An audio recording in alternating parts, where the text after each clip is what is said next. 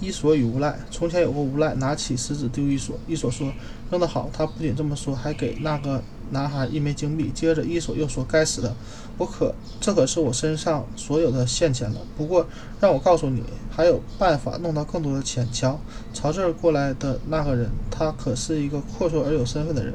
假如你也用石子扔他，他就他就像刚才扔我那样，他自然也会打赏。”给你打赏。小无赖听了一手的话，真的那么做了。不过他的胆大妄为没有带来任何的打赏，他被逮捕了。他为自己的罪行付出了相应的代价。不少人都是如此，逞得逞一时，抱憾一生。